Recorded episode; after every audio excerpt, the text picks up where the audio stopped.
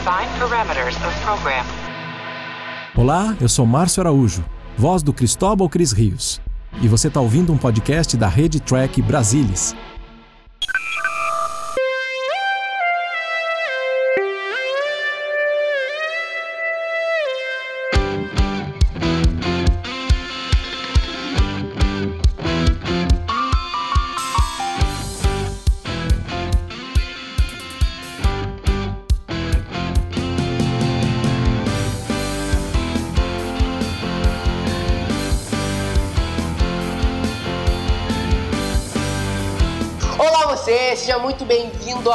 Edição do Cérebro de Spock. Eu sou o Murilo Von Groll e eu tô sentado aqui com ele. Você sabe quem é? É ele. A, infinita sabedoria. É tanta sabedoria que não cabe num podcast, só você sabe quem é. Você tá há 14 dias aguardando a presença dele. Há 14 dias aguardando ansiosamente ouvir suas sábias palavras. É ele, ser ele já basta para tamanha majestade. Ele, o glorioso, o impiedoso, o fantasmagórico, o terrível, o sortudo, o amante, o Como é que você aguenta isso, Leandro? Leandro Magalhães. Como você aguenta isso, Leandro? Eu tava indo na cozinha já buscar um café, entendeu? Porque dava tempo. né? Então é ele, Leandro Magalhães. Vai lá, Leandro.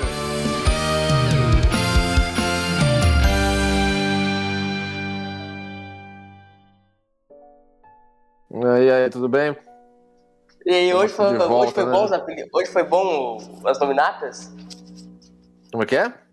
Hoje foi boa as nominatas, a Vossa Majestade? É, tá vendo? É, cada, cada vez melhor. E hoje a gente tá com convidados. Que convidados especiais que a gente já teve aqui no podcast? Foram bastantes, tá, Leandro? É, foi quase todo o TB já passou por É. aqui. Tá faltando Vale- uns aí, mas. E obviamente, eu e tu são as participações mais especiais de todos os episódios, né?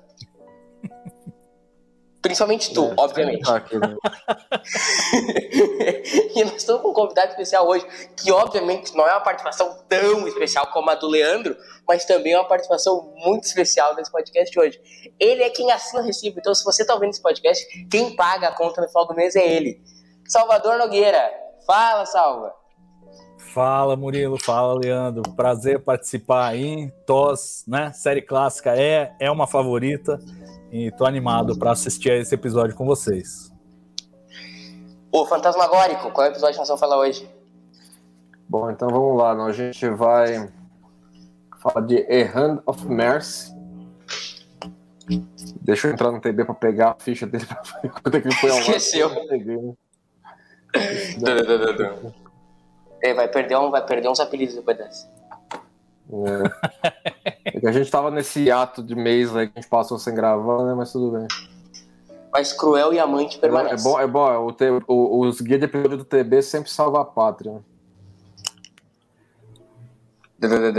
Aí vai ficando aquela musiquinha enquanto o Leandro vai procurando, porque a gente não edita esse podcast, então a gente vai, a gente vai seguindo his- na, na história, história do Jim Cool, né? Dirigido pelo John Newland. E não tem data de, data de, de exibição no GTE do TB. Foi só, Esse só que o TV salva. Eu, eu acho que é lá para abril de 67. Vamos checar aqui. Não, todos os episódios a gente fala, então a gente vai ter que fazer, nós vamos ter que encontrar Ah, essa tô data. checando, tô checando, tô checando. Olha só, atenção. Ele foi exibido. Não, eu, eu passei perto, mas eu errei. Foi março de 67. 23 de março. Meu aniversário! Olha aí, meu aniversário! Que beleza! De que ano? Então, 67. Isso o ano aí. que você nasceu. Exato. é, Exato. o ano que ele Só que, nasceu. só que seguinte, como já como os profetas bíblicos já tinham ah, previsto o meu nascimento, eles lançaram esse episódio justamente porque é um episódio fantástico, né? Pra cultuar o meu pré-nascimento. Entendeu? Entendi. Essa que sempre Paradoxo foi temporal. É Star Trek, né? Tá. Star Trek, Star Trek é top, cara. Enfim, vamos, vamos ver o episódio? Em minha homenagem, o episódio foi lançado em minha Então homenagem. vamos lá, todo mundo em pause aqui e aí em casa, né? Para aqueles que quiserem acompanhar efetivamente com o, o episódio, né? Só, só enche uma língua ali que eu que tô abrindo o GD agora.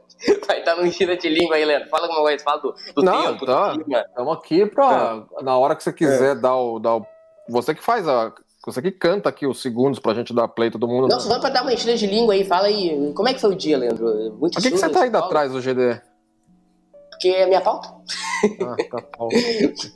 Vai lá, então. Como é que foi a chuva? Choveu muito hoje em São Paulo? Não, ó, hoje, hoje para ficar marcado quando a gente gravou esse episódio aqui, hoje foi quando a, a Paramount e a, a Vai CBS anunciaram que Discovery vai efetivamente estrear no Brasil depois que todo mundo chegou com tochas e ancinhos na porta do prédio lá. Exatamente. Iam enforcar uma temporada inteira, enforcaram só um episódio no final. É, exatamente. Enfim, bora lá, gurizada. Todo mundo no lucro. Vamos lá. Bom, você vai contar aí? Vou, Leandro, como você já deixei de contar uma vez? Nossa, já meio queimou as largadas umas vezes, mas tudo bem. mas eu nunca deixei de contar, nunca deixei de contar. O dia que eu deixar de contar, eu prefiro morrer do que deixar de contar. Vamos lá, então. Um, dois, três, ação. Tá, então tá aqui a Enterprise. Agora mudou para ponte, só para o pessoal se localizar aí, mudou para a tela deles. Isso, só para Solo apertando qualquer é botão. Tá. Exato. Spock checando o disquetinho. Deu, agora se você não conseguiu até agora se localizar, não é para tu ouvir esse podcast. É. Tá bem localizado. Enfim, qual é a relação de vocês com esse episódio? Começar pela, por ordem de majestade, Leandro. Não, esse aqui, esse episódio, assim, é, é um que eu assisti recentemente. Recentemente eu digo assim, uns meses. É um que eu sempre gostei. É um eu, eu, eu acho ele cinematográfico até. Eu acho que ele daria um bom filme, por exemplo. Embora o final é um pouco anticlimático para um filme, né? Mas é um episódio que eu gosto bem. Eu gosto, gosto bem do tema, gosto bem da, de do que acontece nele, da, da, da, ação, da narrativa, tudo isso aí. A Zero Hora por que é um dos favoritos de Salvador Nogueira. É, não, exatamente. É, eu, eu gosto muito desse episódio, sempre ressoou muito bem para mim. E o, o, que eu curto nele, além do tema, da mensagem, aquela coisa toda, é, sabor de Nelcon mesmo, né? Tem, tem um aspecto que eu acho que funciona muito bem e funciona Tipo, mesmo que você seja um neófito, acabou de entrar em Star Trek, que é aquela coisa, ele já te joga no meio do universo. Então tem lá, a Enterprise recebe uma mensagem, de repente os Klingons estão fazendo um ataque, patati patatá, e você não sabe nem quem é Klingon. Você chegou lá, essa foi a introdução dos Klingons em Star Trek. E ela é tratada não como uma nova ameaça, mas como uma coisa recorrente, que a galera lá da Frota Estelar já, já tinha que se preocupar. E, e esse método de introduzir você é, no meio da ação, literalmente, no meio de uma crise, no meio de uma situação complicada, é, é, muito eficaz do ponto de vista de valorizar o universo, né? De fazer você. Não, realmente, isso aqui é um universo completo. Tipo, esses caras já existiam, a gente só que não sabia deles, porque a gente vem à Enterprise uma vez por semana para acompanhar uma aventura, mas isso já faz parte do universo. Nesse sentido, eu acho até uma introdução é, mais eficiente do que a dos Romulanos em Balance of Terror embora eu ache que do ponto de vista da trama, Balance of Terror rivaliza, se não é, é, até melhor do que esse. Mas eu, eu gosto muito desse. Acho que o Leandro tocou numa uma coisa que me agrada também muito, que é o lance da ação. Ele, ele tem esse aspecto cinematográfico, tem filmagem em locação, tem uma amplitude maior, maior o episódio, né? Não é aquela claustrofobia de, de estúdio. Eu, eu curto demais, sempre curti desde é, moleque. E num episódio que custou barato pra fazer, né? Uhum. É, pois é. Pois é, ele não foi dos que estouraram é, orçamento. Salva. Oi. Fale, pode terminar. Não, e acho que em parte porque ele tem, ele tem é, elenco convidado assim bem, bem selecionado em termos bem de efeitos visuais, não tem muita coisa. Né? A gente vê aí as naves Klingons aparecendo de relance, não custa lembrar que isso é a versão remasterizada da série, que eles colocaram isso. Na época, no máximo aparecia uma luzinha na tela, alguma é, nem coisa nave assim. Klingon não teve, tinha, né? É, não tinha o modelo, modelo da nave Klingon, só ia ser introduzido na terceira temporada. Então era um episódio do ponto de vista de efeitos visuais, ele era econômico e tal. E imagino que com uma filmagem expedita, eles tenham conseguido segurar ele dentro do orçamento, o que era um fenômeno raro na primeira temporada. A maioria dos episódios estourava orçamento esse não foi um deles. É, acho que o Kuhn, quando escreveu ele, né, ele escreveu com a mentalidade de alguém de dentro da, da, da, produção, né? Porque a escritor convidado ia lá e escrevia as maluquices. Leva, ah, deixa eu botar aqui uns 50 negros, umas 200 naves, uns 10 mil efeitos. Deu, ele não, ele já, ele e o Justin falando, ó, faz aí já de um tal jeito que tá ajeitado pra gente filmar com pouco dinheiro, né? Até porque esse episódio foi feito nem na base do desespero, né? Porque a, porque a emissora de televisão tinha encomendado 25 episódios e depois encomendou, acabou encomendando mais quatro. Para não ficar sem gravar, o Daniel Kuhn fez mais um daqueles episódios que, que é só ele. Se eu não me engano, Salvador que aí é o super mega blaster especialista em produção. Mas o The Devil The Dark é confirmado que é só ele que escreveu, mas existe forte suspeita, né, Salvador? Que esse também é, é escrita 101% é. de Kuhn. É, então, é, essa coisa é meio complicada, porque assim, chegou uma hora, no, no, no meados da segunda temporada, da primeira temporada, que basicamente o Gene Roddenberry foi descansar um pouco. Tava completamente desgastado. Ele tava no hospital nesse episódio. Então, e, e... Ah, é, tinha um negócio de joia lá que ele fazia. É, ele, ele, ele, ele foi fazer uma... Ele, ele foi, é, o é. hobby dele era, era lapidar joias, e como ele era machão e, e fazia assim, máscara, ele acabou tendo uma doença que é o último caso nos Estados Unidos tinha sido em 1912. É, pois é, tá vendo? É isso aí. E, e, e aí o Gene Alcon ficou meio que cuidando da lojinha ali. A, nessa primeira temporada, ainda sem muita, é, digamos, liberdade, mas ao mesmo tempo, o que ele pegava era, fazia o roteiro, soltava para o pessoal da produção, Bob Justman fazia lá os seus comentários, de Si Fontana, voltava para ele e ele reescrevia. Então tem alguns episódios The Devil in the Dark é o mais marcante, porque realmente aquele é, teve muito pouco de colaboração, mesmo tangencial, assim, do resto da equipe. Foi ele que ah, escreveu, fez só, um só, um, só um parênteses aqui nessa cena aí que ele se teleporta, né? Eu gosto dela porque, assim, é, parece que não tá acontecendo nada, de repente fica congestionado pra caramba, em, dois segundos que eles chegam, né? tá o farol fechado ali, né? Mas aí todo mundo apareceu do nada. É, obviamente um monte de contra-regra segurando. É, fala assim, ação, aí todo mundo correu lá. A hora que acaba o efeito, vocês podem andar. E é engraçado também nesse, nesse ambiente de orgânia aí, nessa, nessa filmagem aí, que tem umas ovelhas verdes, né? umas ovelhas que eles pintaram de verde. É, ovelha do e, futuro. E é, é, difícil de ver no episódio, porque elas aparecem muito pouco, mas tem aquelas filmagens do Billy Blackburn, que fazia o Hadley, né? Era um cara que era sempre figurante ali, estava sempre na ponte da Enterprise e participava de praticamente a produção inteira, e ele levava um. Acho que era uma filmadora de 8mm, se não me engano. E, e aí fazia uns, ah, eu já vi, vídeos... Eu já vi, eu já vi filmagem dele no, no YouTube. Ele colocou é, já. E, e fazia uns vídeos caseiros. Aí tem uns vídeos lá das ovelhas pintadas de verde e tal. É aquela coisa. Alien Peronomútil, né? Da, da série clássica. Mas termina o que tu ia falar, Salvo. Não, nem lembro, mas era do Gene Alcun, né? Que eu acho uhum. que esse aí ainda teve um pouco mais de input do resto da produção, do Devil in the Dark realmente é, é, foi 100% dele. E, e, bem nessa reta final, né? Você vê que os dois são back-to-back -back ali em termos de produção, se não me engano. Acho que eles produzem uhum. o Devil in the, in the, Dark e na sequência eles produzem não, o. Em produção e em exibição também. É, exibição, não, não lembro. Eu sei que tem o fator é. alternativo que entra aí no final da temporada. É, de, é o próximo. É o é. próximo. Agora o seguinte, agora tu imagina, eles fizeram em sequência de produção, ok? The Devil in the Dark, depois esse e depois Decision Dead Forever. O, a inspiração tava no ar pelos estudos da Desilu nessa época. É, eu, eu acho que a, a série tava na melhor fase, né? Esse, para mim, o, a, a, segunda metade da primeira temporada e, e, a primeira metade da segunda temporada é onde eles encontram ali, né? E eu acho que tem essa, essa marca do Gene Elkun, que ele acha os personagens ali que ainda eram meio cintura dura no começo, aí eles começam a, a ficar mais, mais com a cara e, e o carisma que, que vidrou todo mundo, realmente. Mas o interessante é que quando esse episódio foi lançado, ele teve uma má recepção, né, Leandro? Entre os, entre a pessoal da produção, né? É, eu, eu, eu, acho que assim, acho que nem o Gene Roddenberry gostava dele. Não, enfim. É, assim, teve, assim, teve coisinhas aqui ali que, o pessoal, durante a produção, não, não, curtiu tanto. Por exemplo, a DC Fontana não, não curtiu o nome dos Klingons. Achou o nome muito esquisito, entendeu? Que cara de nome é esse? Mas pegou, né? Pegou. Ficou é, não, e eu, eu, eu, acho assim, a, a, a, gente fala do Gene Roddenberry, mas ele também não gostava de Devil in the Dark. Não, não gostava. O Gene Roddenberry só gostava público... dos episódios.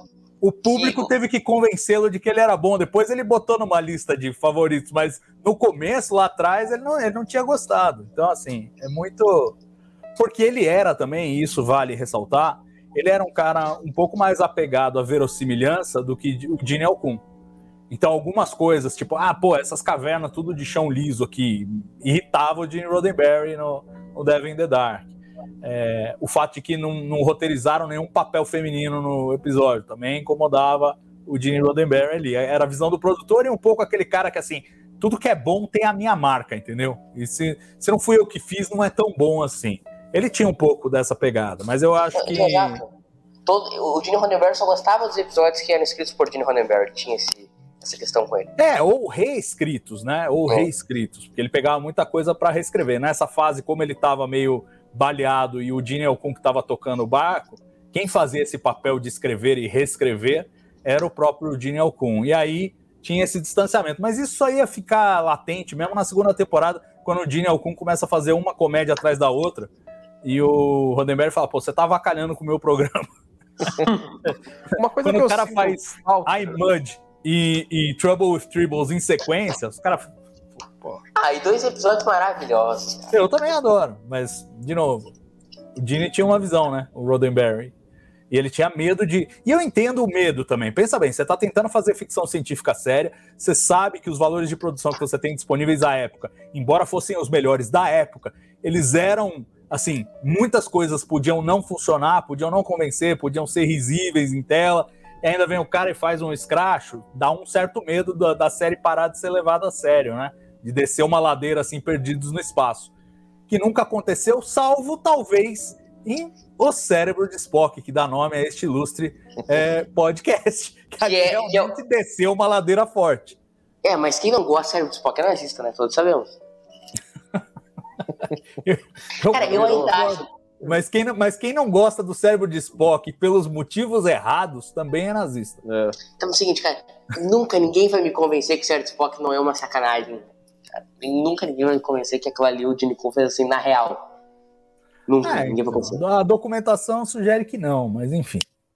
Nunca Não, ninguém vai te convencer, eu não vou nem tentar, porque aqui estamos vendo o Aaron essas cenas aí também Isso. foram adicionadas na remasterização né, das naves. Exato, e você vê que eles têm mu- muito pouco tempo, é menos de um segundo essa cena que a gente viu a nave Klingon, se você for contar, ela tem menos de um segundo, porque era o, era o mínimo tempo que os caras tinham para inserir ali alguma É, coisa. eles não queriam modificar além do que teria sido produzido na época, caso tivesse. Exato, exatamente. Que eu acho que é uma remasterização valente, é, artisticamente, é, digamos, respeitosa, mas quanto mais eu revejo, mais eu tenho voltado para a versão original dos episódios, porque eu acho que é, o mal feito CGI pelo mal feito é, analógico, eu fico com o analógico que é o de época mesmo. Cara, a minha questão não é os efeitos. Eu acho que, por exemplo, TOS tá muito bonita. Muito bonita no sentido das imagens, entendeu? Causa menos dor aos meus olhos, por exemplo, olhar TOS do que olhar Voyager ou DS9. Ah, sim, é. É o HD, né? E aí a gente tem que destacar a, a qualidade da iluminação, né? O, o. Como é o nome do cara lá? Jerry Finnerman. É, o Finnerman, fotografia. ele, ele criou um, um visual para Star Trek com base na iluminação que é incrível. A gente vê isso muito claramente na Enterprise, aquelas cenas com as, a- as paredes coloridas e tal. Aquilo é muito marcante, é A muito. primeira efetiva aparição dos Klingons agora, né? Com a testa É. lisa.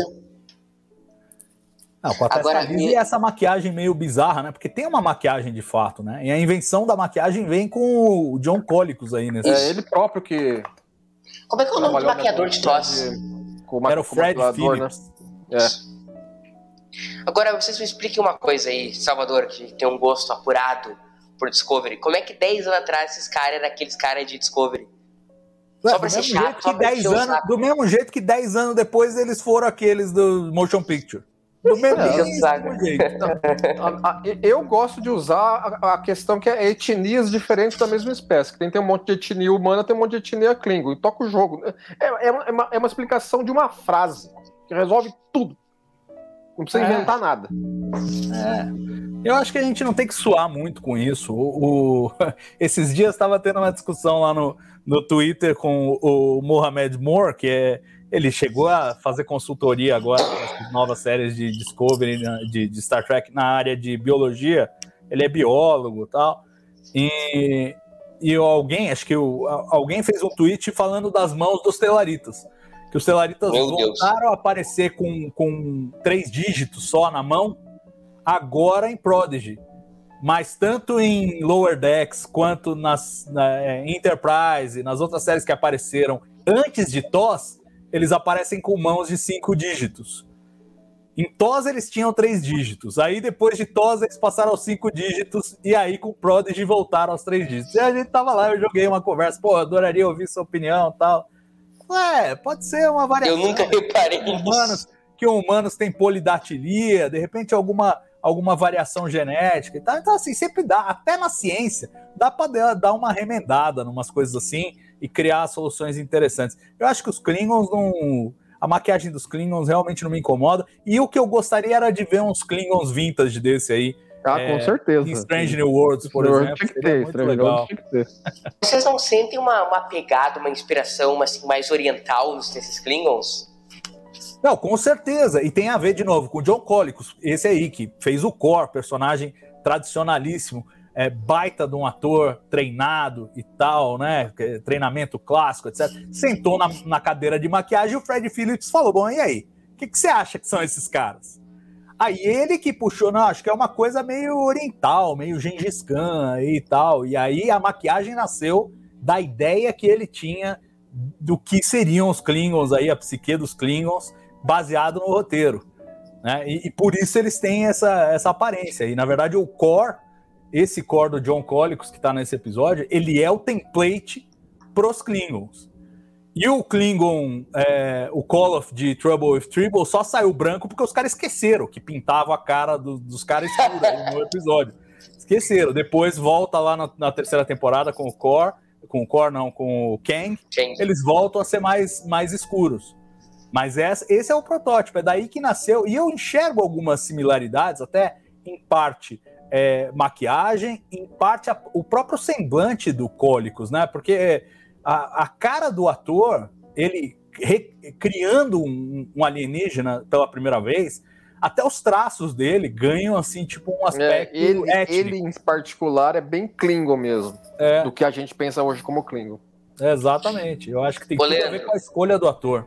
E eles ficaram tentando na série trazer ele de volta de todo jeito, né? Quando foi o Call no, nos Tribbles, era pra ter sido ele, mas ele não estava disponível. Quando foi o Kang no Day of the Dove, era pra ter sido ele e não estava disponível. Eles não conseguiram fazer uma aparição recorrente do Core, mas eles adoraram o Core nesse episódio. mas ele Eu volta também. em DS9, né? Ele volta em DS9 É. e faz vários episódios de DS9. Vários episódios desse- Episódios que entra naquela lista de quem não gosta é nazista. Mas, Leandro, o, o core, uma palavra que tu adora, Leandro. O core é a essência do Klingon? É o Klingon original? Ah, como o primeiro, né? Ele, ele, deu, ele deu esse tom aí, né? Ele, ele tem, ele tem aspectos dele que você pode casar bem com a filosofia de honra Klingon. Entendeu? É uma coisa bem assim, ah, assim, eu sou um soldado, guerreiro, lá. É, ele, ele não hesita como governador. Ele se autodeclarou governador aí cinco minutos depois que ele já botou os pés no planeta, né? Mas tudo bem. Entendeu? E fala assim: não, eu vou acabar com 200 negros teu aí se você não me obedecer. Mas ele não tá realmente satisfeito com isso. Ele não quer ficar matando negro atrás de negro. Ele quer botar ordem no negócio que é para isso que ele chegou aí, entendeu? Então você vê É, que e- tem um, tem um aspecto.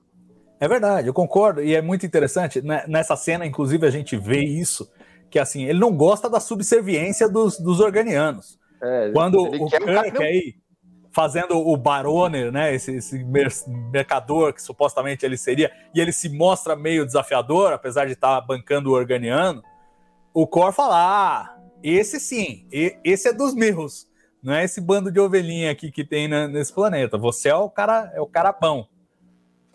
O- e eu acho que isso tem tudo a ver também com a mensagem desse episódio, né? Quer dizer, olha, na verdade, os Klingons e os Federados não são tão diferentes assim. Eles têm pontos de vistas diferentes, mas a, a, o psicológico deles e a atitude imperialista deles não é tão diferente assim. É, o próprio Cor fala isso mais pra frente, né? Ele fala, ó, nós somos mais parecidos uns com os outros do que eles são conosco.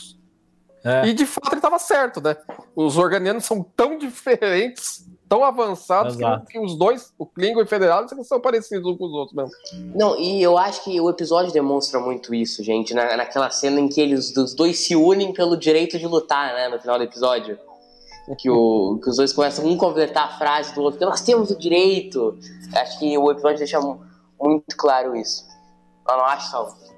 Eu acho, e eu acho que é isso que dá valor a ele, porque é um episódio que ele não tem vergonha de mostrar que a federação tem mazelas, que é, a, a, o ser humano está progredindo, mas ele ainda não chegou lá. Ele ainda tem problemas. Porque o, o, Kirk passa o episódio inteiro tentando convencer os organianos de que, olha, não, com a gente você vai ter paz. E no final ele tá lá brigando para brigar. Ele tá brigando para poder brigar. E, e, isso fica muito claro. No final das contas, a audiência concorda mais com os organianos do que com o, o Kirk ou com o Core. E eu acho que essa que é a, é a, grande sacada, é a grande reversão de expectativa que você tem ali no final. A gente debateu com o César isso no episódio. Tu lembra qual foi aquele episódio? Como é, é o nome daquele. Uh, eu só lembro o nome em português do episódio, que é a Hora Rubra. Como é que é o nome em inglês do episódio? Return é, The Return of the Archons. Isso. É o único episódio que eu lembro pelo nome em português. E aí o a gente estava comentando com o César sobre isso que às vezes a federação tem uma atitude muito Estados Unidos imperialista, né? Tipo eles saem lá dos Arcons, deixam o, o maluco lá, o sociólogo, para para fazer a sociedade funcionar e aqui ele, ele age muito dessa forma. Então eu, acho que o episódio é muito excelente em mostrar, né, Leandro, que a, que a federação é muito legal, muito bacana, a gente adora a federação, mas que ela também tem o seu lado imperialista e bizarro, né? Não tem, não tem, tem assim, é, é um imperialismo assim é, existe o, a, a, coisa, por exemplo, que você tem que considerar que uma das coisas que a gente vê muito em Jornada das Estrelas é os, a federação mandando colono fazer colônia nova. Hoje em dia, isso não acontece, porque não tem mais onde se colonizar aqui na, na Terra. Entendeu? E 300 anos atrás acontecia muito, porque havia muito ainda, é, considerando uma, uma, uma, um ponto de vista central europeu, havia para onde você mandar colônia. Hoje não tem mais para onde você mandar colônia. Na época que Star Trek se passa, tem para onde você mandar colônia. Então, na, naturalmente, isso acaba sendo parte da sociedade, daquela sociedade que a gente vê na, retratada na série. É, exato, e isso tudo eu acho que vem de uma projeção de futuro também. É, nos anos 60 tinha toda aquela discussão da bomba populacional, do tipo, olha, a humanidade vai se replicar de forma exponencial, a comida vai crescer de, em progressão aritmética, vai faltar comida para todo mundo, vai ser uma desgraça. E a expansão é, seria a única, a única resposta possível. É, hoje a gente já tem uma, uma visão um pouco mais civilizada, digamos assim, do que, do que pode se fazer em termos de controle populacional no planeta. É, não tem essa noção da a bomba populacional realmente não explodiu, não houve é, esse risco que se cogitava nos anos 60, mas toda a visão de Star Trek, eu acho que ela vem lá nos anos 60 dessa, dessa imagem, de que humanos precisam ir ao espaço para resolver os problemas da Terra. É, e, a, e, a, e a, o lance de colonização vem na esteira disso aí. Mas o que eu gosto, assim, tudo bem, colonização, ainda mais em Star Trek, eu acho que é incontroverso, porque eles chegam num planeta que não tem ninguém, beleza. É, exatamente, tem isso também, né? É, é incontroverso. Mas. É, mas ali na frente vai dar merda, né? a gente já cansou de. Não, pode ser, mas, mas aí é do jogo, né? Não, falando do lance dos maquis ali na frente vai dar uma merda, entendeu? Como Deus. Não, então. Mas é. Mas não, é, é que ali jogo. dos maquis é um negócio. É uma salada que merece um podcast próprio, entendeu? Mas. É, mas existe... O Leandro quer ter o podcast dele para bater nos maquis. Entendeu? Mas não, lá, a, a, situação dos maquis é complicada, mas ela não é derivada do fato de que a federação promovia colônias. É. Ela é derivada do fato de que num, num, tratado ali não souberam lidar muito bem com as questões das colônias que eram ocupadas. O que eu acho que é um problema legítimo. Você pode até dizer se os maquis estavam certos ou estavam errados, mas é assim, os caras foram lá, ocuparam 100 anos um planeta. A federação chega e fala, desculpa, você vai ter que ir embora. É natural que algumas pessoas que se enraizaram não queiram ir embora. Essa granadinha. É, ainda vão explodir um monte de caixote vazio lá. Eu gostei do Kirkfo, cara. Ele deu um pulo sem. Mas o prêmio Kirkfo ainda tava aquele, aquele lá que estava com a Roberta Leandro do, do Timor e Esther, aquele que dá o peixinho nos caras, sabe? Eu acho que isso Foi aí foi um, um cena- negócio arriscado pra caramba do Spock. Ele nem sabia direito o que, que explosivo que tinha aí. Ele podia ter mandado metade do planeta pro. Não, e o. Fogo de Foi, foi nessa cena que o Kirk pegou o cara com a cordinha ou é mais pra frente? Acho que é mais pra frente. Mais né? pra frente. Não, ali ele só, ele só deu. Ele subiu em cima do cara, ele fez cavalinho no cara. É, se, é, se tem uma coisa que na série clássica me incomoda é o cara que desmaia com um soco. Toma um soco e pá. E às vezes é um soco meio mais ou menos, assim, mas o cara já. Mas Eu não o, sei se era a demanda do, o soco duplo, o soco da rede de duplo, o televisão que por pouca, pouca violência. Então, tipo, não vai ficar aí brigando meia hora. Bate, Salva. apaga logo. Fala, meu. Mas o soco duplo ele desmaia, né? O soco Que que duplo foi? não tem o cara Que que fazendo, foi? né? Não, o so- o soco já tomou um soco Foi uma duplo arte. nas costas pra ver. Você nunca mais levanta depois que toma um soco duplo. Uma coisa que eu sinto falta nesse episódio, ele poderia ter feito um bom uso do McCoy. É, ele é, o- ele é o último episódio. Os episódios que o McCoy não É o último. É o último. Então, quais são os outros uma- dois? Você um- lembra? os ângulos do- que o McCoy colocaria nesse episódio seriam legais. Eu vou procurar aqui, vai falando aí sobre uma coisa, eu vou É, procurar. eu, eu acho que é um dos The Menagerie, que ele não aparece, talvez o dois, aliás, com certeza o dois, porque o um eu me lembro bem dele. E, e tem mais um episódio que ele não Que aparece. é antes, né? É, acho que é What Are Little Girls Made Of. Não, É. ele aparece em Little Girls Meroff, não aparece. Olha, olha, olha. Eu assisti ontem. Olha. Vou Quem que checar. assistiu ontem Little Girls Meroff? Tá assistindo com o Dodô. Deixa Olha aí. eu ver aqui. Enfim. não, Cara, mas assim, o que, que tu acha que poderia fazer um bom uso? Como é que Ah, é? porque assim, é, o, o Kirk e o, Spock, eles estão se levando pela situação. Entendeu? Assim, eu acho que tá ficando cada vez mais claro que, que os organianos estão tranquilos demais, entendeu? E eles estão batendo na tecla. Não, vocês não podem ficar tão tranquilos assim. E eu acho que o McCoy poderia dar algum ângulo diferenciado nisso. Entendeu? Fala assim, não, os caras, meu, os caras, não sei, os caras não querem de jeito nenhum. Então a gente tinha que que ir embora, fazer o quê? Entendeu? Eles devem ter alguma coisa aqui que, que dá essa tranquilidade toda. É, que é o, Salva. é o papel que ele tem no atenção cada vez mais. Private Little War, né? É, O então, McCoy é essencial em A Private Little War por Salva. causa desse, dessa atitude aí, que realmente não, não teve aí. E É ó, que prim-. Morilovski, eu estava certo. What Are Little Como Girls. Made Of, The Menagerie Parte 2 e esse aí. São os três episódios É que- que não é que temos o Dr. McCoy. Isso é, isso é muito explicativo, né, Salvo? Porque na primeira temporada ainda não se tinha ideia da importância do McCoy pra série, né? É, não, não tinham. Aliás, o, o The Forest Kelly é que cavou o espaço ali, né? Porque ele era, tipo, médico de bordo, ia aparecer de vez em quando e tal. Ia ser uma é, coisa meio foi Scott. na força assim. da atuação e do personagem mesmo É. que ele.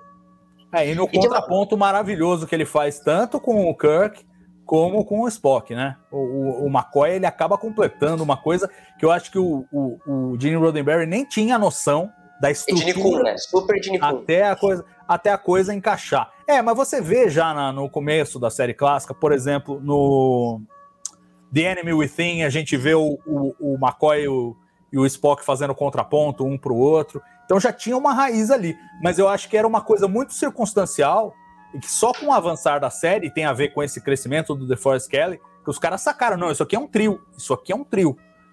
Eu acho que na largada eles não tinham essa noção. Esse, esse- Não, esse outro Klingon aí da direita é muito moleque pra ser Klingon, né? Isso aí é o subalterno dos Klingon. Os Lower Decks. É o Lower Decks. Não, muito bom. Mas o que eu tava falando, ô Salva, mas o que eu disse antes do Kun é que nesses episódios do final da temporada, depois do começo, que o Gene Kun vai colocando muito essa questão de relação dos personagens, não só do humor da série, como a gente comentou, como na relação do Kirk Spock. Qual que é aquele episódio que a gente comentou, Leandro, esses tempos, que, que tinha muito disso? Agora não, não vou lembrar, porque é o Court Marshall, que tem muita relação. O Court Marshall é do Gene Kun, não é? Ou Olha, agora eu tá posso bem na divisa, viu? Tá bem na divisa. Eu- o, Kun já tava lá porque ele chegou em Miri, mas ele tava basicamente começando. É que aí saiu o Steve, o Steve Carabatos, entrou o. A desse Fontana depois a história de história. Steve Carabatos, que foi nomeado pelo cérebro de Spock Salvador como o nome mais bonito da produção da série clássica. Tu concorda? O nome de Olha, respeito, né? tá- tá- é, se eu pensar em outro mais bonito, eu falo depois, mas por enquanto é, parece, parece um bom, uma boa escolha essa. Então eu peço para que todos, todos os ouvintes da série de Spock agora repitam comigo: Steve Carabatos. Isso aí, repitam. Carabatos. Isso aí, porque dá um prazer em repetir esse nome, como é muito É, bonito. é, é bacana. Eu acho que a gente devia até o final do episódio só ficar repetindo aqui. É muito bom. Gente, vocês lembram a primeira vez que vocês viram esse episódio? Ah, putz. Porque eu lembro a minha. moleque. Não, a Eu minha não, a minha foi lá, lá atrás, essa aí eu já revi várias vezes. Assim. Você chegou a ver, você chegou a ver na Bandeirantes, Leandro? Com a Foi, dublagem na antiga ou não? É? Pô, É, é, eu- não vou lembrar, eu não, eu não tenho memória de ver esse episódio da Bandeirantes, mas certamente eu passei por esse episódio da Bandeirantes e já revi muitas vezes. Eu tenho ainda uns 10 ainda que ainda vou rever durante essa maratona nossa, que, que eu só vi naquela época e ainda não revi. Pô, que legal. Eu. É, eu, eu, vi no, eu vi no começo dos anos 90 ali, já era manchete, acho. Então, mas esse episódio tem essa questão especial pra mim, foi porque foi a primeira coisa de Star Trek que eu vi que não fosse a Kelvin. Porque eu tinha visto o Into Darkness, tinha visto o 2009, evidentemente, e fui procurar por Star Trek. Eu joguei. Do... Olha, olha o nível da criança, Murilo Von Grol de 2015, foi procurar por Star Trek no Dailymotion. E me apareceu. Esse episódio, então, esse primeiro episódio foi que eu vi com a dublagem que tá na Netflix. Então Sim. foi um episódio que na época eu falei, meu Deus, isso aqui vai mudar minha vida. E mudou. E mudou. Não tava errado, não, viu? Agora você tá arrumado para o resto da vida mesmo. É, então, esse episódio acho que eu dei, é, é, junto com Journey to Babel, não, não é um dos meus favoritos, eu adoro, mas não é um dos meus favoritos, mas certamente é esse episódio que eu mais vi de Star Trek. Porque eu vi, cara, é foi uma coisa que eu vi esse episódio e falei, meu Deus, e vi de novo. Terminou, eu vi de novo. Agora, Murilo, deixa eu te perguntar uma coisa, cara, porque é, como audiência jovem, eu tenho que perguntar. Não, não teve momentos você, na primeira visita à série clássica, que umas coisas assim. Você falou. Não. Não. Não, eu fiquei apaixonado. Cara, eu me Tipo, você apaixonei via aqu- de Spock. aquela bola de tiro do, da nave Romulana Achava lindo. e tudo bem, é mesmo? Cara, e assim, eu não tinha contato com o fandom de Star Trek. E eu também não tinha senso crítico, né? Porque eu não sabia o que era ruim e o que era bom. Entendeu? Se tu me mostrasse Poderoso Chefão e Zorra, ao mesmo tempo, eu achei eu achava os dois a mesma coisa. E aí, cara, assim, eu achei Cérebro de Spock lindo, entendeu? Achava tudo lindo. Star Trek foi paixão à primeira vista, assim. E Toz, o primeiro que eu vi foi Toz, assim, das séries. E, cara, eu não tive problema com nada, nada. E eu não sei se era a versão remasterizada que eu via na internet, porque eu não, não tava na Netflix na época. Olha, essa, essa, esse calabouço aí foi feito pro Pro Aura Return of the Archons. Isso. Só que eles E não aí? tiveram nem o trabalho de mexer um pouquinho, né? Então, mas é aí que tá. É por isso que o episódio tem grandes valores de produção, porque a essa altura ele já tinha uma herança de cenários de- que já vinha dos outros, né? E os caras podiam reaproveitar em alguma medida. Esse Nossa, episódio é que- muito bem acabado mesmo, muito, muito bonito. O figurino também é legal, esses trajes aí, você vê que são simples. O dos Klingons, ok, é meio. ah, é meio Mas é pra ser meio. ah, econo- É, eu sei. Mas, mas você vê que é barato. O cara tá com uma camisa de moletom. É, eles conseguiram muita coisa com um episódio que ficou entre os mais baratos da primeira temporada, né? Tem É. pouca, aparece pouca Enterprise em si, né? Se você for ver também. É, é quase tudo no, em Orgânia. E É assim, verdade. a DC Fontana falou pro Kun que Klingon era um nome ruim, né? O Kun tirou isso do Gene Roddenberry, que falou que tinha um amigo na, na, na polícia chamado A Klingon. polícia. É. Isso. Cara, mas eu acho que é muito parte do que é os Klingons. Os Klingons não pode ter o nome Luana. As Luanas, entendeu? Não pode. Tem que É, não pode ser um nome. É, não eu, pode eu ser um nome confesso, doce. Eu confesso que eu não gosto do nome Klingon, mas não sou eu que tenho que gostar. Quem tem que gostar são eles. É, Eu é, acho- Não, você entendeu o que eu quero dizer? Não, sou esquisito? Sou, mas, mas, Mas é pra soar. alienígena. Então, exato. É, é alienígena. E assim, e eu gosto, por exemplo, que o, o, o, o nome do planeta capital é um nome de, é uma palavra diferente de Klingon, é que nem, é que nem humano. Os humanos não moram na, na Humanolândia, entendeu? É assim, a mesma coisa com os Klingon. Não é Klingonlândia lá, o planeta, é Cronos. Nunca disseram o nome da capital. o nome da capital do, de Vulcano, né? Não, é Chicar. E acho que já foi dito, talvez em Enterprise. Era, era, era não canônico, que vinha de Taz, na época que Taz não era canônico, mas eu acho que é. foi canonizado em Enterprise.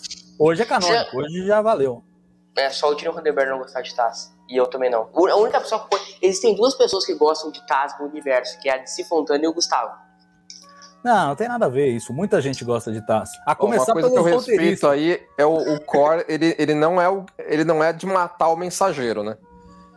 Pois é. Entendeu? O cara ficou, ele ficou puto que os caras escapou, mas ele não vai descontar do- no coitado do Klingon aí que veio trazer a notícia, né? é. Agora, Mas, obviamente, alguém cagou a cara dele, ó. ó. John Cólicos no seu melhor. Tá putaço. Os olhinhos puxados é muito bom, cara. Agora, vocês não. Cara, eu acho que o episódio ele tem um valor muito importante, porque eu lembro a primeira vez que eu vi, ele tem um valor muito importante na primeira visita a ele. Cara, porque tu vai te irritando com os organianos de um jeito, cara. Tu vai ficando puto com os caras. As pessoas reagem, né, gente? Isso é um Vamos pouco lá. assim, é, é- é- é por design isso, né? O, acho que o Kun colocou isso. Assim, a, os a própria pessoa que tá assistindo como é começando a perder a paciência também. Você vai É, começando a saber. Você, você, como você tá assistindo um negócio que você sabe que é uma série de televisão que vai ter um clímax, você sabe que tem algo ali. Entendeu? Mas você também tá começando a se irritar com os malucos, entendeu? Tá, se vocês são tão tranquilos, por que é que vocês estão tão tranquilos?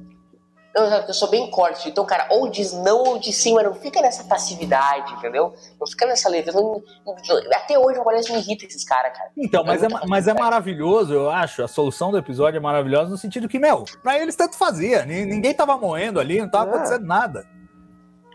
Era uma Querem é- fazer é, um teatrinho aqui em divertindo mesmo. É. Eles estão de boa. Eles estão Não, sim, eu sim, mas E, eu o- e a essa- grande força que eles estão fazendo é nós não queremos nos meter com vocês primitivos. A gente está fazendo de tudo para vocês ficarem à vontade e não, a gente não precisar interferir com vocês. Até que chega no final do episódio e falam, porra, vai ter guerra interestelar se a gente não botar a mão nessa merda. Agora, isso traz pra mim uma relação que é muito bacana na série clássica, uma coisa que só tem na série clássica, que é encontrar essas, essas, é, é, essas entidades, essas, esses alienígenas muito, muito, muito superiores, né? Eles encontram esses, eles encontram o pessoal lá de The Scarf Gotos, eles encontram vários dessa, o pessoal lá de The Carbonite Maneuver, eles... Né? Ah, mas Corbonite Maneuver é... Não, não, É, não, é não é mais super. Não, Os não é Metrons- criança. Os Metrons lá de arena, sim. Arena, isso eu confundi com a Arena. As Pessoal, luzes de Zetar também. Não, então, enfim, o- whatever, deixa eu os organianos, o Trilane. Mas, mas teve uma Então, eles série aí, encontram- pouco conhecida, que tinha um personagem chamado Kill também. Não, mas aí é um, entendeu? A, a Enterprise, ou a Defiant, ou a Void não encontra a cada três episódios uma entidade supra maravilhosa, entendeu? E eu acho uma coisa legal de TOS. Ah, mas também se encontrasse a cada três ou quatro episódios, eu acho que TOS é, é meio hit and miss com isso também, vai. Tem uns que acertam. Luzes de Zetar é horroroso. Eu adoro o do Zetar. Nossa, é um episódio horroroso. Eu adoro todos os episódios de TOS. Qual parte Não, eu ainda? também, eu também adoro tudo, mas, mas isso não me impede de ver que é horroroso. Cara, a terceira temporada, um dia as pessoas vão aprender a dar o valor que ela merece. Não, eu gosto da terceira temporada, mas claro que não é, não é as duas primeiras, não é. Eu gosto muito, por exemplo, de Hacking for Matusalem. As por... Assim, ó, ninguém notou que essas portas abrem sozinha, né? O Kirk e o Spock, e o Spock não perceberam, né? As portas medieval, mas abrem sozinha. Por que que será, né? É, tem sensor de infravermelho. Não, mas eles falam, eles falam lá no começo do episódio que, que por exemplo, eles não se assustam com o teletransporte. É, então. É, então, é Tem verdade. algo acontecendo aqui. Exato, de já tem, tem pistas ao longo do episódio do tipo, tá esquisito isso aqui. É, até porque eu senti, eles não cogitam, por exemplo, o lance de infringir primeira diretriz. Olha lá, agora que vem a sequência da cordinha lá. Eles vão dar É, tiros a longa a distância. cordinha. Sucesso Eu gosto desses fogos aí. Está, é uma- eles gravaram esse episódio no amanhecer mesmo? Não, não, não. É filtro. É, Tava de dia, os caras meteram filtro. Tá, que beleza. Não, eu acho essa cena Se você maravilhosa. filmar, acho se muito- você filmar de noite mesmo, não sai a imagem É, assim. então. É, pois é. Meteu um monte de luz. Cara, né? pra fazer um parente, eu acho maravilhosa essa cena. É muito a relação do Kirk com o Spock. Acho maravilhosa do. e consegue. O- aí já tinha bem definido, né, Leandro, a relação Kirk-Spock. Como, como era a dinâmica. É, não, tanto é, que aí que, que eu acho que aí faz falta uma coia, que, que mais chama atenção ainda. Porque assim, porque a dinâmica já tava funcionando, mas tava faltando uma, uma peça dela nesse momento. Mas tudo bem. Legal que o cara tomou o tiro e episódio- caiu de pé, né? Aguenta bem, entendeu? É que poderia ter um tempero a mais. Legal que o cara tomou o tiro ali em Salvador e caiu de pé, né? Meio Jesus Cristo, assim, né? Com o braço pros Bom, lados. quem viu, quem, quem viu o Gary Mitchell ser teletransportado, desmaiado em pé na sala de transporte, não coisa. tem problema com isso. Aí como, os bichinhos começam a usar força. Olha Né? lá, olha lá, olha lá, olha lá. Dança da cordinha. Vai, agora vai ser. Muito bom isso, cara. Quero esse aí, esse panaca da esquerda aí, que é, que é uma cordinha, né? É, É, esse aí então, que é uma esse cara aí, é, esse cara aí que, que o Kirk vai pegar pelo pescoço. Cara, esse do corta muito puto com os caras, velho. É, fala, porra, eu vou matar todo mundo, meu, não vai sobrar nada nessa bosta. Ele tá mais puto com os Ah Orgonianos ah que com o Kirk. Ah, clássico. Olha lá. Olha lá, lá, mais uma do É, Kirk. vem pra cá, Ah, vamos conversar um pouquinho, vai. Fala pra Olha mim aqui. Ô, ô, ô, ô, Salva, tu pagaria um curso de coach em Crit Food com o Kirk? pra autodefesa? Não, até porque eu não sou de autodefesa. Eu sou mais organiano do que. Organiano, né? Fala Não, tá tudo bem, não tem problema não. Exatamente. Não, mas é que, que foi uma arte, não é só autodefesa, entendeu? Tu tá fazendo Crit Food, tu tá fazendo arte. Aí vai- Aí ele chama o Spock, ó, Spock, vai, manda o sossega-leão aí, um maluco aí. Pronto. É É, eu acho bom. assim, eu acho que o ápice marcial de- da série clássica é a luta de cotonete de Amok Time, só a ser superada pelo Ambojitsu da nova geração. Não, mas eu gosto muito também do Tomorrow's Yesterday, que o Kirk usa. Lembra, Leandro? Aquele. que ele dá um peixinho nos caras. Ah, tá, tá. Aquilo é maravilhoso. O, o, o Spock e o Sulu seguram ele e ele dá um peixinho nos caras. Não, você sabe que o Kirk Fu legal. também inclui telefone, né? Mandar um telefone, ele manda um telefone no Gorn lá no, na arena lá que, que é forte, né? Toy. É muito bom, cara. É muito. Eu gosto também da, da, da autogenialidade do Kirk no Arena pra fazer bomba, né? É, não. Eu preciso fazer não, esse aquilo é sensacional. O canhão é sensacional. em A Taste of Armageddon também tem uma cena de luta do Kirk muito boa, né? Que os caras, o Spock chega na sala, ele já rendeu todo mundo lá. Ele pegou a arma tal, deu uma porrada nos 4, 5. O Spock fala, pô, achei que você precisava de ajuda. Ele fala, não, não, ainda preciso tal. Mas ele já tinha resolvido sozinho. Essa cena é muito boa, né? O, o, o Core enrolando eles, basicamente, jogando uma conversinha fiada É, lá? Até entregar, olha, aqui todo mundo desconfia de todo mundo, tá sabe o que tá acontecendo, mano. É, Olha, estão enrolados vocês. É. olha pra lente da verdade ali. Cara, eu vou falar, eu gosto desse figurino dos Klingons. Então, eu acho que a série clássica tem uma coisa meio mágica, que assim, é ruim, mas é bom. Esse figurino dos Klingons é, é o, é o típico disso. Que você vê que é um troço meio mal resolvido, mal acabado, uma coisa meio one size fits all, tipo, qualquer um pode pôr esse traje, é uma roupa é, de, de qualidade baixa e tal, mas funciona, de algum modo. É, assim, funciona. ela, ela, ela é elaborada bastante com o pouco que tem. É, exato. E, o, e essa, essa faixa aí dele chegou a ser usada pelo Worf na primeira temporada da nova É, uma geração. faixa bem, na- bem no estilo do Worf mesmo. Não, é essa mesmo. Essa. Essa aí desse episódio ele usou na primeira temporada. Ela começou a se desfazer toda. e aí na segunda temporada fizeram aquela que são umas correntes. Deu uma, um upgrade. né? Mas na primeira Ô, temporada. Fala. Aproveitar que tu tá, tá tua presença aí, eu quero te fazer uma pergunta que a gente comentou isso no episódio do Mud e o Leandro concordou comigo. O, a roupa do Mud não te parece uma pilcha gaúcha? Cara, já viu aquela calça, O- aquela tem aquela bota? calça. O Murilo já largona, elegeu o Mud gaúcho já. A gente vai ter que, vai ter que escrever, assim, escrever lá pro pessoal de Discovery. Se a Mud aparecer de novo, tem que botar uma referência a, a Rio Grande do Sul. Mano. Pode crer. Mas é Não, igual, parece, você- nossa, parece mesmo.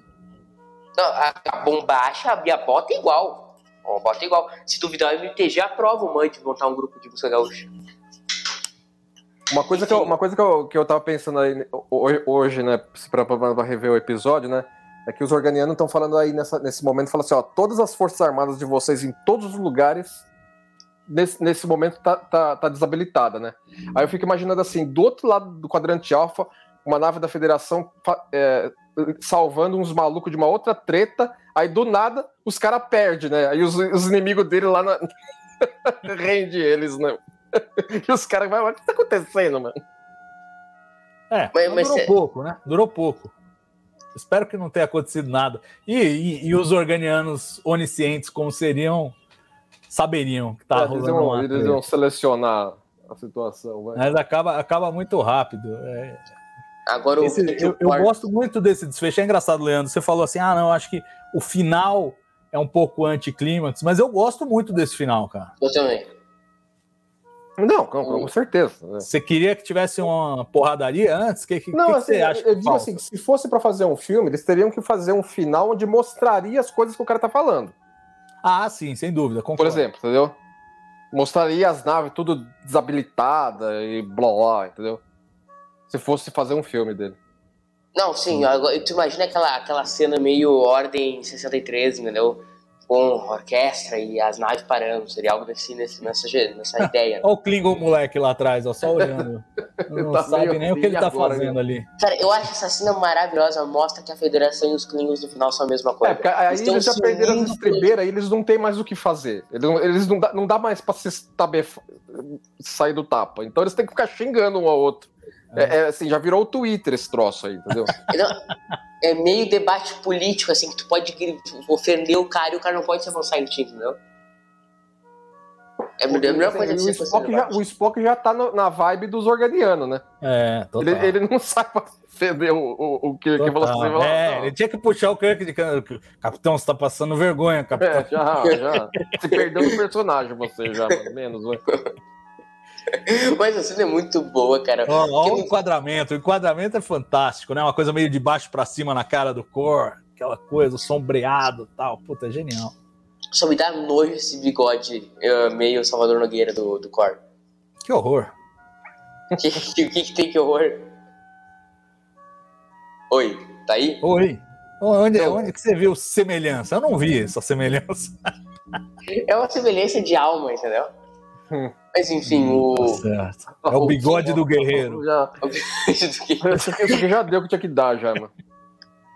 o Spock já tá ali muito puto, cara, muito puto. Mas é verdade que essa cena, ela, ela demonstra muito forte que o Kirk e o Core é o Red Salmão. O diferente da situação é os organianos, né, Sal? É lógico, é lógico. E. e- Olha, profeta, profeta É, organiano. os dois, os dois ficam insatisfeitos. Os dois estão. Sabe o que, que parece essa cena? Parece duas, duas crianças que querem brigar e a mãe fala pra não brigar e fica puto. É, é mas, e é mais ou menos isso, só que numa linguagem de ficção científica. Mas os organianos, muito mais sábios e evoluídos e tal, falando: Ô, criançada, parar de palhaçar. Brincadeira de mão não dá certo. Já ouvi muito brigadeiro de pão, tá certo. Aí, cara, é muito E uma, uma coisa assim, eu, eu- já tinha que ter caído a ficha pra o, o Kirk, assim, que assim, esse não é o primeiro rodeio dele com ser super duper energético, entendeu? Não precisa estranhar tanto que os, que os medieval aí estão conseguindo fazer uns negócios que você não entende, meu. É, não, mas o que eu acho que faz um contraste interessante, porque chega em arena, em arena ele, ele meio que cai a ficha. Aqui não cai a ficha. Aqui É, ele não. vai até o final querendo brigar com os caras. Não, porra, não se meta. Deixa eu bater no Klingon. Não, é que, é que a questão do. É que ele tem uma experiência pregressa com os Klingons, né? A federação tem uma experiência pregressa, diferente do Gorn. É. Deram, deram um tapa também no na remasterização nessa, Ah, é, nessa desse conversão efeito, dos, dos Tá Era um efeito né? que eles estavam meio quebrando a cabeça pra falar assim, "Ah, tamo com-" só fizeram em dois caras o efeito e não queriam elaborar demais também, não. É, e, o, e o Core foi mais over no- na reação do que o Kirk. O Kirk foi mais discreto. E olha que o, o Shatner Olha que- costumava ser estriônico, mas nessa ele foi discreto. Deu uma fechadinha de olho, ai, tá brilhando e tal, e foi isso. E aí o Core, oh meu Deus! Fascinating. Olha o Spock dando. o- o- Faz pouco tempo que nós temos a introdução ao Fascinating, né? Tu lembra qual que é o episódio? Ah, faz, faz Biblioteca. vários episódios atrás lá O já. quê? O que que A introdução do Fascinating. Acho que foi Corbomite Maneuver, né? Não. Acho que sim. Foi. Quando ele vê, Foi. quando ele vê a- o interior da nave do Belloc lá, que vê o, o cabeção lá. Escala Ele tanto um como fascinante. nós em cima das amebas. Muito bom. Muito bom. Então é isso aí, É. gente. Chegando no final do episódio. Graças a Deus. aí o Kirk já se conformou. É uma pena, teria sido glorioso, É, então, clássico. assim, ó, você vê que eh, tem muita tinta nesse momento aí do- daquilo que a gente entende por Klingons hoje. Exatamente. Super dá pra imaginar, por exemplo, o Worf falando isso, né? É, e, e esse episódio eu acho que ele define muito melhor os Klingons do que alguns que eles iam aparecer como coadjuvantes, como por exemplo é, Friday's Child, por exemplo. Eu acho que tem os Klingons ali, mas acaba que não, eles não têm essa personalidade bem definida como estava aqui no Land of Mercy. Eles são meio tipo, ah, põe qualquer um aí só para antagonizar. E agora rolando, Leandro, aquele papinho final sempre, né? Sempre a resenha final.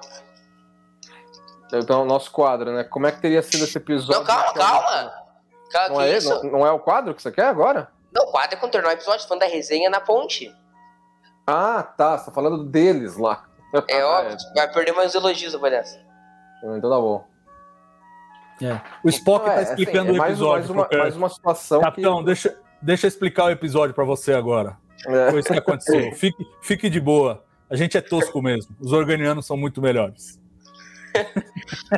É, é bem por aí. Mas eu, eu, adoro essas resenhas do final dos episódios, as piadinhas, acho muito bom. É muito é, então, eu, eu, eu, gosto, eu gosto quando é uma. É muito da época, na verdade, né? Era, era um, um costumeiro na época ter essa cena de arredondamento, essa tag scene. É, e eu gosto quando ela é reflexiva. Quando é todo mundo termina dando risada, eu acho too much. Eu gosto daquele lado que eles fazem a piadinha do Sun com o Song. Bom, e é claro, eu estava vendo aqui pela gloriosa Netflix, e a Netflix não aceita que você fique cinco segundos nos créditos. Já pulou. Já pulou. É, então, já, mim, já, já cantinho, já, né? Mas é isso, não, vai ter episódio, sim. gente. Ninguém nunca mais vai conseguir ver crédito, né? Porque tu tem que fazer, tu tem que estar com muita vontade de ver os créditos, tu tem que fazer uma corrida hercúlea pra conseguir pegar o é, controle. Não, eu fico irritadíssimo com isso, porque eu tenho mania de ver crédito. É mania mesmo. Eu gosto de ver crédito. Eu acho que dá aquela, aquele momento de reflexão final e tal, e não sei o quê. Você ouve a música, você vê os nomes. Eu gosto. E a Netflix não deixa, não é com essa, é qualquer, não deixa. Assim, quando acaba, quando você acabou uma série, eles te dão, vai, tem 20 segundos para pensar. Tá aqui três opções, 20 segundos. É, é o mais generoso. Já agora, agora, se é de um episódio para outro da mesma série, é 5 segundos. Pô, 5 segundos eu não achei nem o controle remoto. É, é uma angústia, mas enfim, é, é o que é. Então, gente, um baita do episódio, não acharam?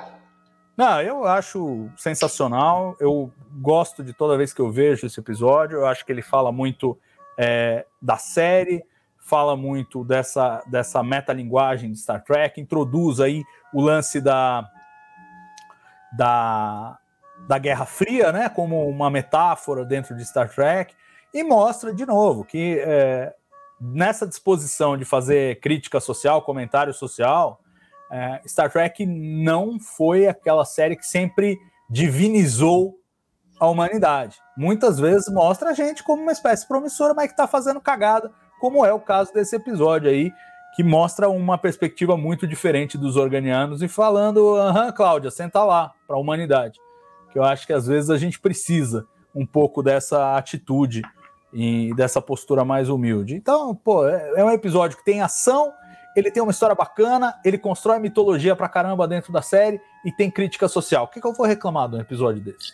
Deixa eu fazer uma pergunta pra vocês. Esse episódio mudou alguma perspectiva dele para vocês depois de Discovery, pelo lance de ter uma guerra Klingon muito perto no, no passado? Não ficou assim, não enriqueceu a trama hum. para vocês? Não, acho que não mudou para um lado nem para o outro. A única coisa é assim, eu queria muito ver o Core de novo. E agora a gente tem Strange New Worlds, Discovery já foi para o futuro, então não vamos ver mais. Tivemos a casa de Core, que foi uma coisa meio estranha em Discovery, isso acho que criou um certo ruído. É... Tivemos um quadrinho derivado de Discovery que meio que encaixa este Core naquela história da, da casa de Core, mas eu ainda queria ver o Core mesmo o Core mesmo. Worlds. É, eu, eu acho Sim. que tem espaço para isso. Se você que está ouvindo o podcast não viu, a gente recomenda muito os episódios de DS9 com Core, que na minha opinião são muito bons. Não sei, nunca conversei sobre isso com vocês. Mas se tu curtiu o Core lá. Tem... Que, você já cravou que quem não gosta é nazista, então. então o cara tem que deixar de ser, pra. Exatamente. Pra quem não gosta, a partir de hoje gosta, para não ser. É. Então, tu é nazista, então? Tu não gosta dos episódios? Não, eu gosto, eu gosto. Eu, então eu tu tá assim, com o teu caráter salvo. Blood Wolf, Blood Wolf eu acho meio arrastadinho e acho meio what the fuck, do tipo, o Cisco deixa a Dax, ah, vai lá fazer um, um assassinato. Matar uma gente. Aí tá tudo bem, tá tudo certo. É, mas os outros, depois, que o, o, o Cor volta e tem todo aquele arco com o Worf, primeiro a, Sword of Kalis, né, a, a espada do Kalis lá, que eles vão numa, episódio meio Indiana Jones atrás da espada, é muito bom. E depois o arco final dele, que ele já é um velhinho lá que ninguém leva a sério. E o, e o Worf cava um espaço para ele lá e ele morre em batalha tal. É sensacional. Esse episódio é maravilhoso, meu Deus. Enfim, Leandro, nosso quadro fantástico, Quadro quase agora. queimou a largada. É, Agora queimou vai a largada. Vai perder mais Como é que teria sido na Kelvin Timeline episódio? Eu, Como? eu acho que é um. É um episódio que dá uma boa discussão, viu? Ele não aconteceria automaticamente, como vários que a gente já viu aqui. Mas ele também não tem tanto pra mudar, entendeu? Depende muito de como é que o- a relação com os Klingons teria sido pós-Kelvin. O que, que tu acha, Salvador?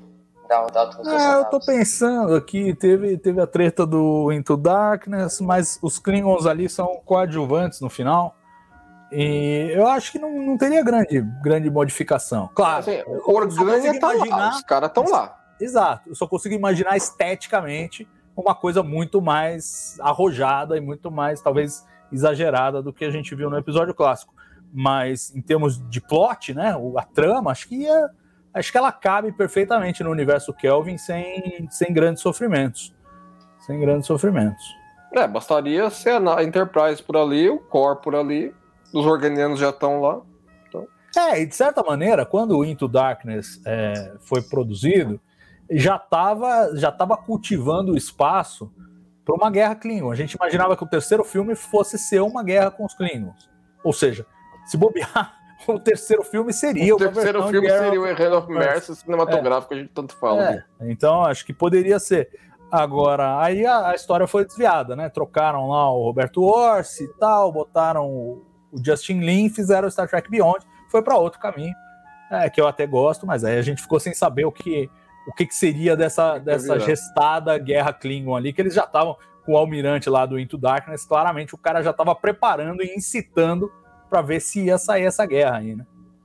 Todo dia na minha oração eu peço para que esse Star Trek 2023 seja Kelvin. Vocês tudo não, né? eu não tenho esse hábito, mas se eu tivesse esse É. hábito, certamente minha preocupação não seria pautar episódios e filmes. É um exagero. Como já diria o senhor Spock, é um exagero, Salvador. É um exagero. Enfim. Muito obrigado pela participação, Salvador. Obrigado e desculpas por participar desse glorioso podcast. Não, foi um prazer, foi bacanérrimo. Espero ter outras oportunidades. Quem sabe eu volto para as luzes de Zetar. Aí Não, a gente vai se é bom ou se não é. Não, esse já tá confirmado, mas tem que vir antes pra algum episódio, né? Então, o público.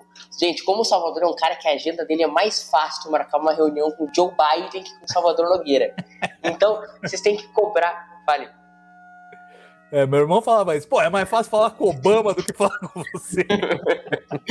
Então, gente, como a agenda do Salvador é mais complicada que a do Biden e do Obama juntos, você tem que colocar aí nos comentários que, gente, quer Salvador Nogueira no Sério Talk, porque ele vai fazer, ele vai acontecer, porque, é- porque ele é lindo, porque ele é fantástico, porque ele é espetacular. Obviamente não é tão romântico e, espetaculoso que nem o Leandro, mas ele também é fantástico, então cobra aí nos comentários, gurizada, para mais presenças do Salvador aí na segunda temporada.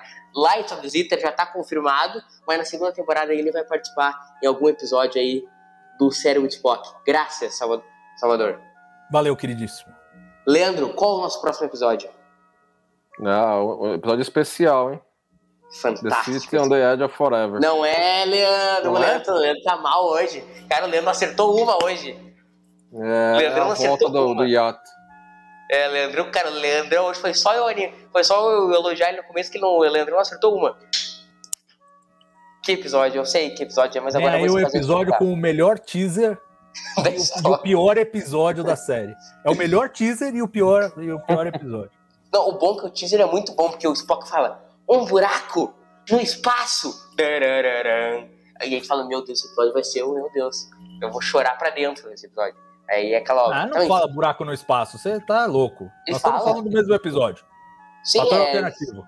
isso, isso, agora que o Leandro Salvador Não, ele fala, o, o, o que você está descrevendo, Spock? E ele fala, é a não existência.